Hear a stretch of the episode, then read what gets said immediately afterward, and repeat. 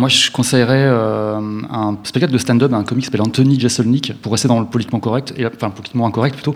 Euh, lui, il a vraiment un truc euh, aujourd'hui actuel et nouveau. Enfin, c'est un gars qui vient du Saturday Night Live, et c'est un spectacle qui s'appelle Thoughts and Prayers, et qui est sur Netflix, qui est sur Netflix d'ailleurs, qui, est un spécial produit par Netflix.